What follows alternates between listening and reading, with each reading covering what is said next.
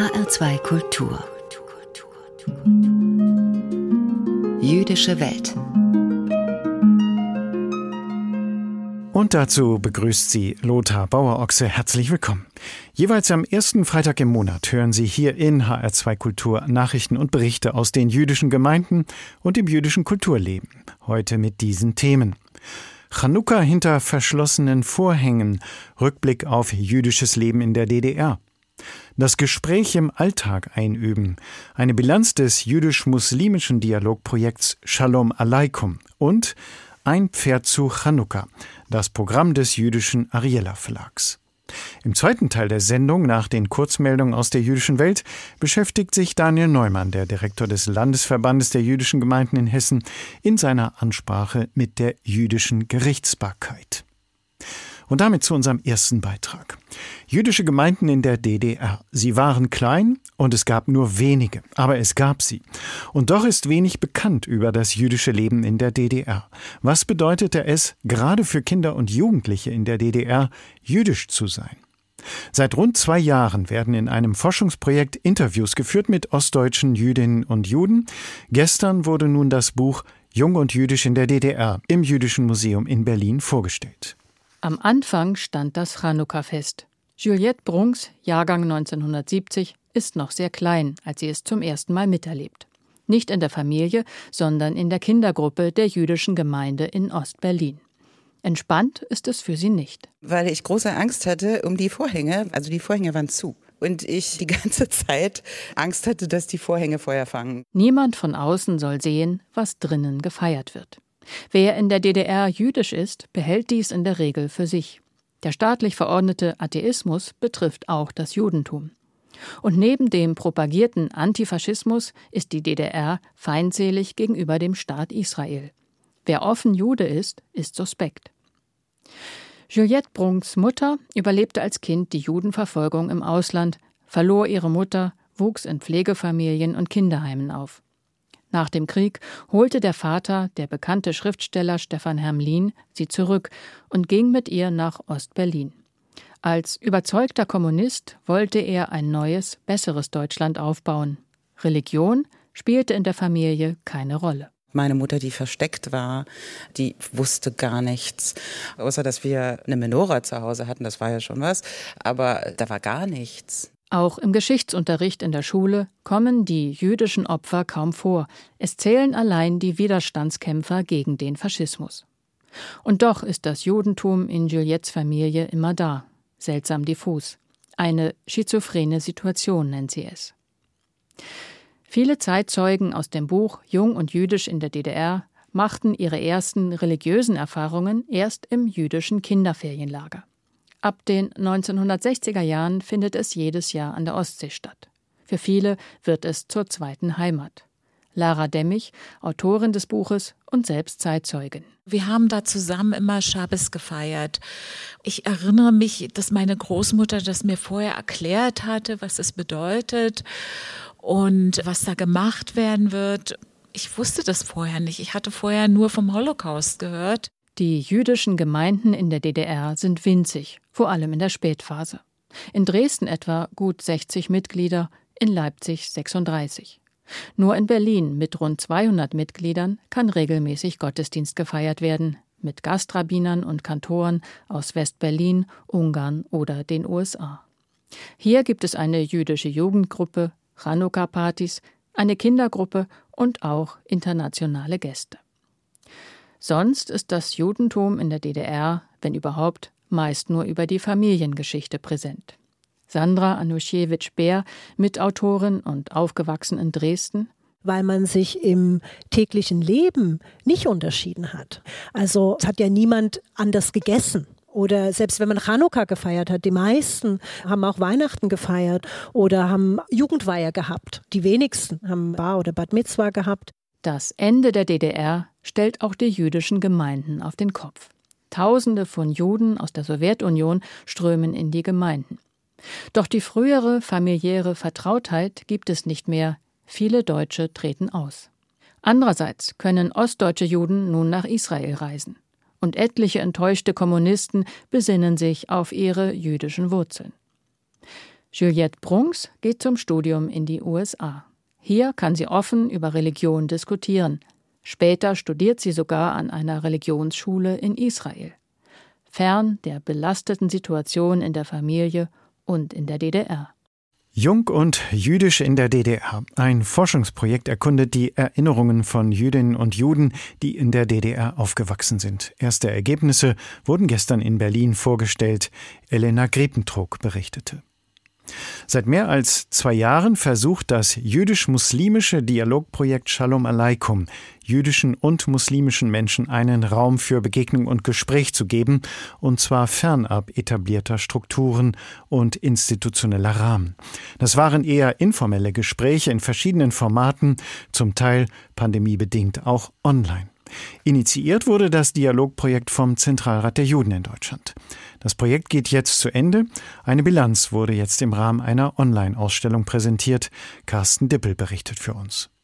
Als Shalom Aleikum im Frühsommer 2019 an den Start ging, stand eine einfache Frage im Raum. Wie finden jüdische und muslimische Menschen miteinander ins Gespräch, unabhängig von verfassten institutionellen Strukturen? Immerhin sehen sich beide Gemeinschaften in einem mitunter emotional aufgeladenen Minderheitendiskurs vor ganz ähnliche Herausforderungen gestellt. Und nicht selten sind es gegenseitige Vorurteile, die einem echten Dialog im Wege stehen. Shalom Aleikum, was das hebräische Shalom mit dem arabischen Salam Aleikum verknüpft und so viel bedeutet wie Friede sei mit dir, war eine bewusste Antwort. Es geht, so erklärt es Daniel Botmann, Geschäftsführer des Zentralrats der Juden in Deutschland, um die ganz normalen Mitglieder der beiden Gemeinschaften. Es ist wichtig, mit den Menschen an der Basis diesen Dialog zu führen. Hier geht es tatsächlich darum, Leute zusammenzubringen, die sonst in ihrem Alltag, die sonst in ihrem normalen Leben wahrscheinlich nicht zusammenkommen würden, um sich kennenzulernen, um miteinander zu sprechen, um übereinander zu lernen.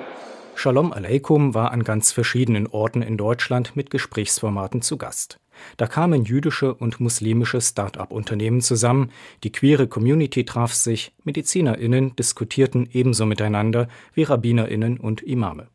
Es waren, betont Projektleiter Dimitri Belkin, keine Dialogprofis, sondern Menschen mit einem starken Alltagsbezug.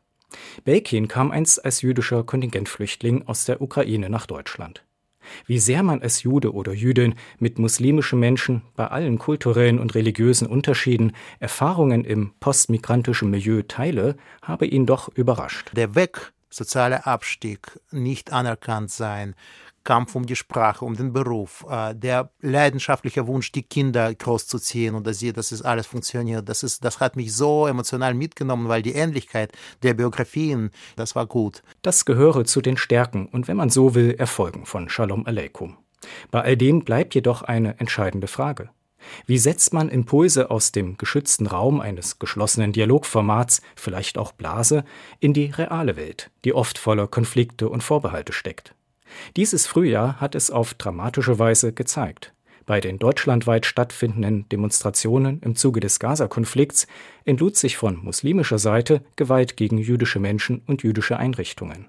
Das ging auch an Shalom Aleikum nicht spurlos vorbei. Das ist sozusagen etwas, was uns mitgenommen hat und einige unserer Teilnehmer auf muslimischer Seite sind abgesprungen, weil sie den inneren Konflikt hatten. Sie wollten jetzt kämpfen für die Sache der Palästinenser, und sie konnten dann nicht mehr jüdisch-muslimischen Dialog führen. Was wir aber gesagt haben, und das bleibt nach wie vor so, es ist ganz, ganz wichtig, dass ihr jederzeit zurückkommen könnt. Letztlich, so Projektleiter Belkin, sei eine Sache auch klar geworden. Arbeit mit jüdisch-muslimischem Dialog ist Arbeit auf einem permanenten medialen und politischen Minenfeld. Pandemiebedingt fanden die vergangenen Gesprächsrunden virtuell statt. Die erste Projektphase von Shalom Aleikum wurde sozialwissenschaftlich begleitet, die Teilnehmenden über ihre Erfahrungen befragt, um daraus konkrete Rückschlüsse, vor allem für den Bildungsbereich zu ziehen. Wie das von der Bundesbeauftragten für Migration, Flüchtlinge und Integration geförderte Projekt weitergeht, ist noch offen. Auf jeden Fall wolle man noch mehr Menschen erreichen, mehr Multiplikatoren schaffen, so Daniel Botmann zugleich den Dialog vertiefen und auch strittige, emotional aufgeladene Themen wie den Nahostkonflikt nicht aussparen. Das Gespräch im Alltag einüben. Das mehr als zweijährige jüdisch-muslimische Dialogprojekt Shalom Aleikum geht jetzt zu Ende. Eine Bilanz von Carsten Dippel.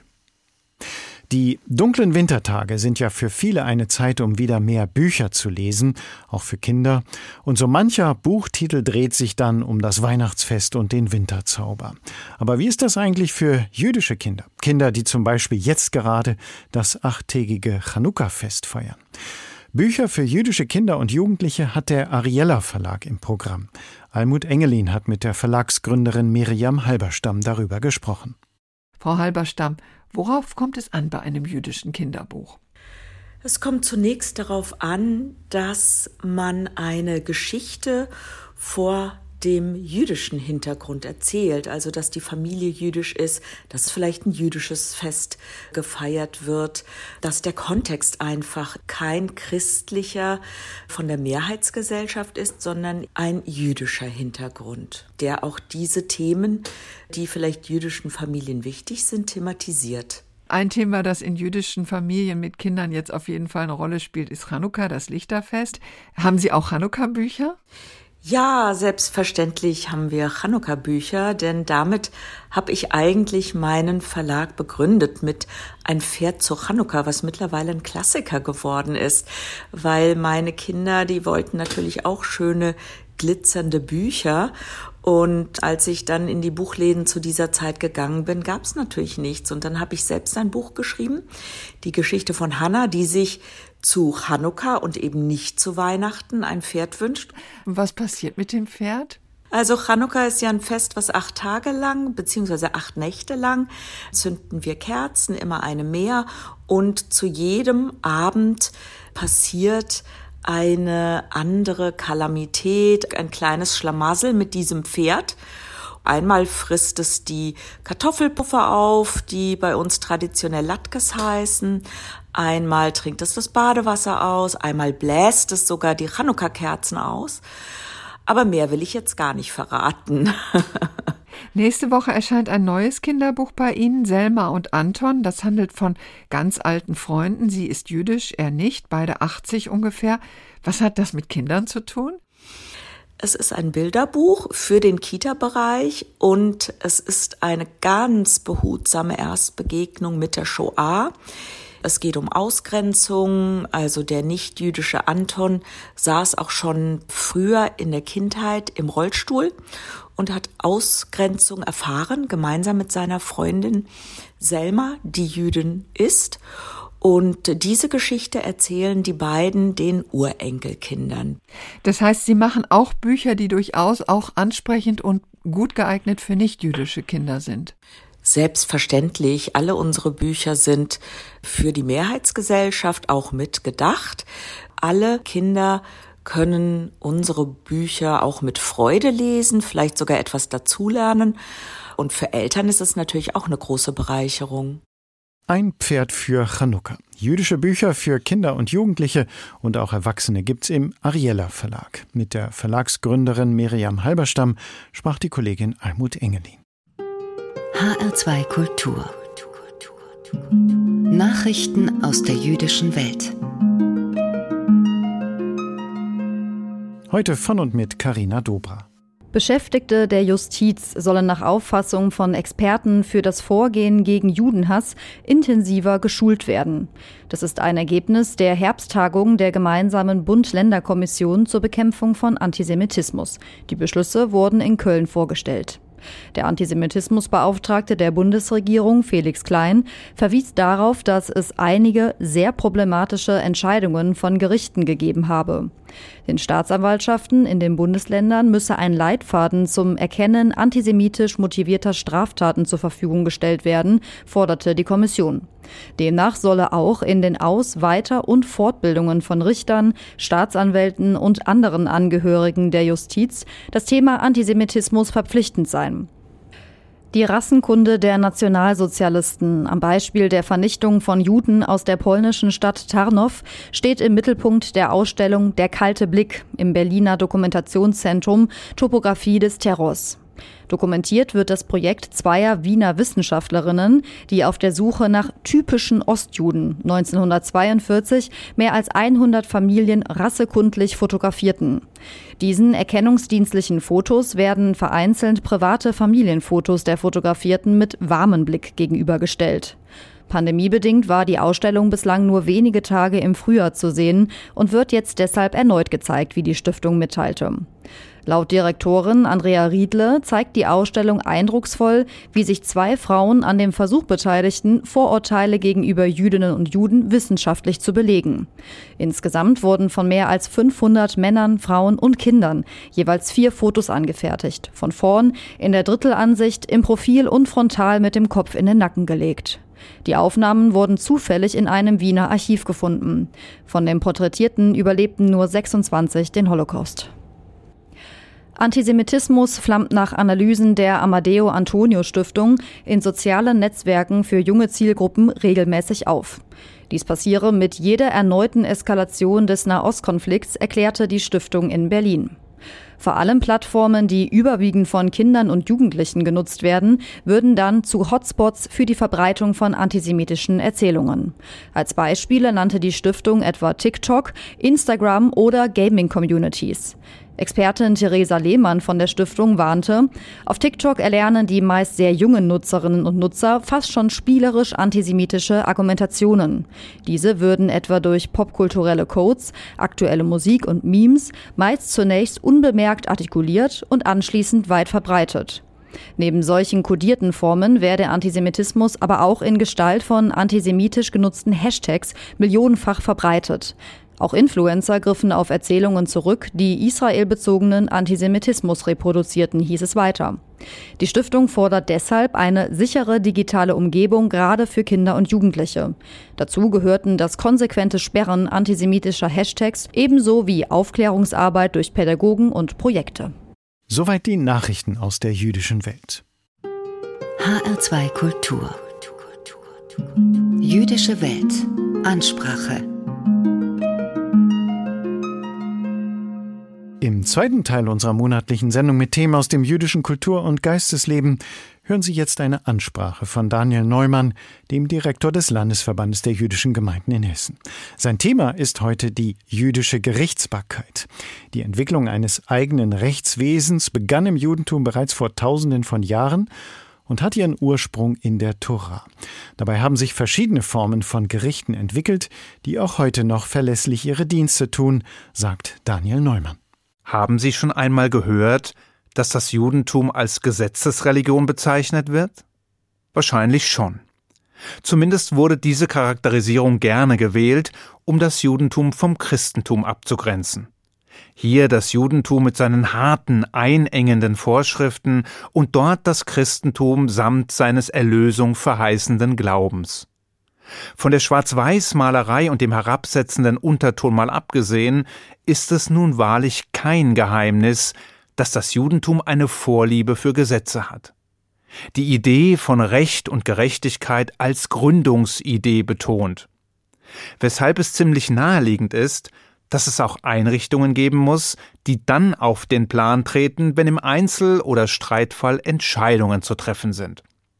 Und so wie es im echten, nicht-jüdischen Leben Gerichte aller Art gibt, die sich mit Fragen von Zivilrecht, Strafrecht oder Verwaltungsrecht befassen, so gibt es auch innerhalb der jüdischen Gemeinschaft Institutionen, die solche und ähnliche Aufgaben erfüllen. Genau genommen sind es zwei ganz unterschiedliche Arten von Gerichten. Da gibt es auf der einen Seite die Schiedsgerichte, angesiedelt bei Landesverbänden oder dem Zentralrat der Juden und auf der anderen Seite die Rabbinatsgerichte. Und das löst gelegentlich Verwirrung aus. Denn als Richter im Schiedsgericht beim Zentralrat der Juden in Deutschland bin ich des Öfteren der irrigen Vorstellung begegnet, wir würden eine Art religiöser Paralleljustiz praktizieren, würden versuchen, staatliches Recht zu umgehen oder auszuhebeln, was ziemlicher Unsinn ist. Denn worum es bei der jüdischen Schiedsgerichtsbarkeit in Deutschland geht, ist genau das Gegenteil. Sie hat mit Religion im Grunde wenig zu tun, außer dass die beteiligten Menschen oder Institutionen der jüdischen Gemeinschaft angehören. Es werden dort auch keine strafrechtlichen Fälle verhandelt. Darum müssen sich schon staatliche Gerichte kümmern. Stattdessen geht es im Kern um Konflikte, die nach den in Deutschland geltenden Gesetzen behandelt werden. Es geht um Streitigkeiten zwischen Mitgliedern und ihren Gemeinden. zwischen Gemeinden untereinander oder den Gemeinden und dem Zentralrat. Es geht um arbeitsrechtliche Fragen oder um Fragen im Zusammenhang von Mitgliederversammlungen oder Wahlen und vieles mehr. Es sind also ziemlich profane Themen. Und die Verfahren sind mal einfach und kurz und ein andermal hochkomplex und langwierig. Mal interessant, mal langweilig und mal ziemlich unappetitlich. Was in den Verfahren selbst und bei der Entscheidungsfindung allerdings keine Rolle spielt, ist das Religionsgesetz. Auch wenn die Kenntnis desselben, die im Judentum verankerten Wertvorstellungen und das Wissen um die Struktur jüdischen Gemeindelebens von nicht zu unterschätzendem Wert auf der Suche nach einer Lösung eines Konflikts sein können. Wobei die Betonung auf dem Können liegt. Sie können es sein, sie müssen es aber nicht.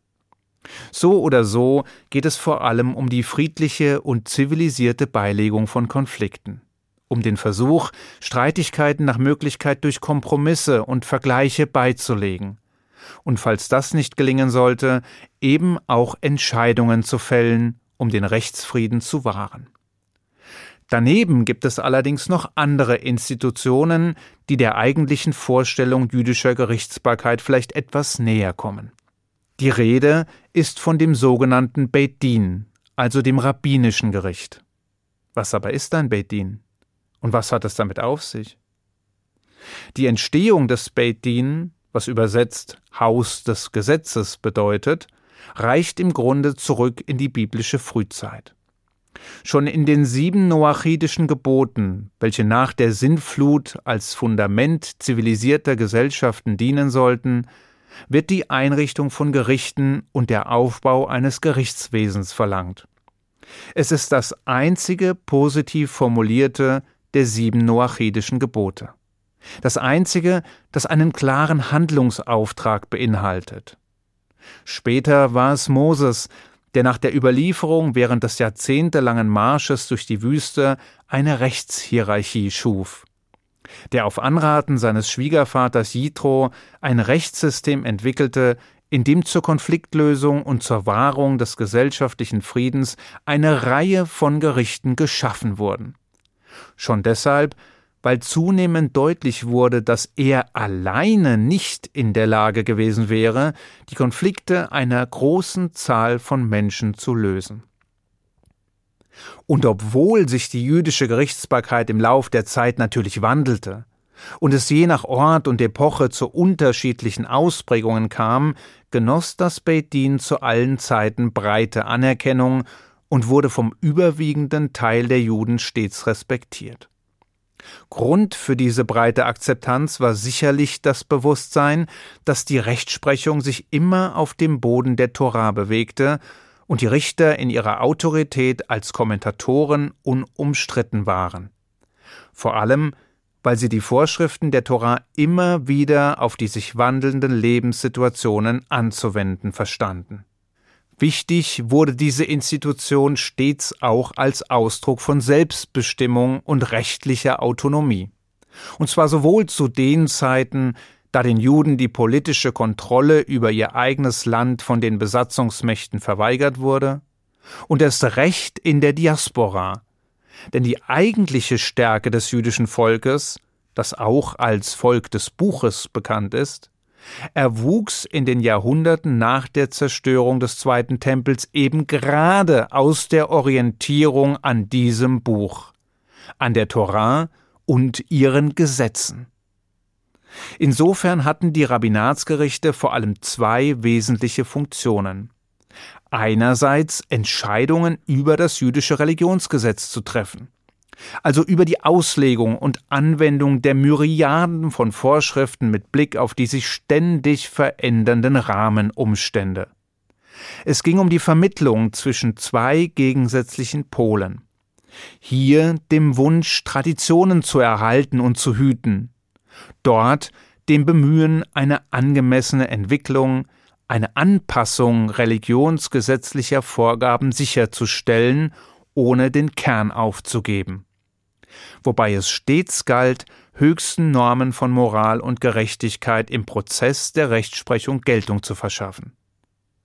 Andererseits ging es um die Konfliktlösung zwischen zwei oder mehr streitenden Parteien. Und auch hier musste sich die Rechtsprechung von den Vorgaben aus der Torah, vor allem von Gerechtigkeit, Fairness und der Herstellung des Friedens zwischen den Parteien leiten lassen. Nur nebenbei. Wichtig ist auch in diesen Fällen, dass wir es nicht mit einer staatsfeindlichen Paralleljustiz zu tun haben. Stattdessen hat das Judentum ein grundlegendes Prinzip verinnerlicht, das bereits im dritten Jahrhundert erstmals formuliert wurde. Dina de Malchuta Dina. Das Gesetz des Landes ist das Gesetz. Mit anderen Worten, Juden sind grundsätzlich verpflichtet, die Gesetze des Landes, in dem sie leben, zu respektieren und zu befolgen. Doch zurück. Besonders die Funktion als Friedensrichter oder als Schiedsrichter hat sich im Laufe der Jahrhunderte und bis in unsere heutige Zeit als eine besondere Seitenlinie des ursprünglichen Bedin weiterentwickelt und hohe Bedeutung erlangt. Und auch wenn diese Funktion mit fortschreitender Säkularisierung und abnehmender Traditionstreue zunehmend ins Hintertreffen geriet, gibt es auch heute noch Juden, die den Wert dieser Einrichtung zu schätzen wissen. Und die solch ein Rabbinatsgericht anrufen, um ihren Streit schlichten oder eine fundierte Entscheidung in der Sache treffen zu lassen. Für das Beit Din gilt es dann, dem göttlichen Willen nachzueifern und nach unbedingter Gerechtigkeit ebenso zu streben wie nach Frieden zwischen den Parteien. Dies scheint allerdings nur in einem versöhnlichen Ausgleich möglich also nicht unter Zwang, sondern mit gegenseitiger Einsicht. Und die, so zeigen Erfahrung und Praxis, ist noch am ehesten zu erwarten, wenn beide Seiten jeweils ein bisschen nachgeben. Wer dazu fähig ist, der kann wohl auch über den eigenen Schatten springen. Und das war und ist noch immer eine wesentliche Voraussetzung für ein funktionierendes und friedliches Miteinander auf dem Boden von Recht und Gesetz, sei es nun jüdisch oder weltlich. Ich wünsche Ihnen einen guten Schabbat. Shabbat Shalom. In der monatlichen Sendung Jüdische Welt in HR2 Kultur hörten Sie eine Ansprache von Daniel Neumann, dem Direktor des Landesverbandes der jüdischen Gemeinden in Hessen. Sein Thema heute war die Entwicklung und die Bedeutung einer eigenen jüdischen Gerichtsbarkeit. Die Ansprache gibt's auch als Podcast bei uns im Netz bei hr2.de. Da finden Sie auch die ganze Sendung Jüdische Welt zum Nachhören. Hier in HR2 Kultur gibt es jetzt eine weitere Folge unserer Lesung. Ich bedanke mich für Ihr Interesse. Mein Name ist Lothar Bauer-Ochse und ich wünsche Ihnen weiter anregende Radiostunden mit HR2 Kultur.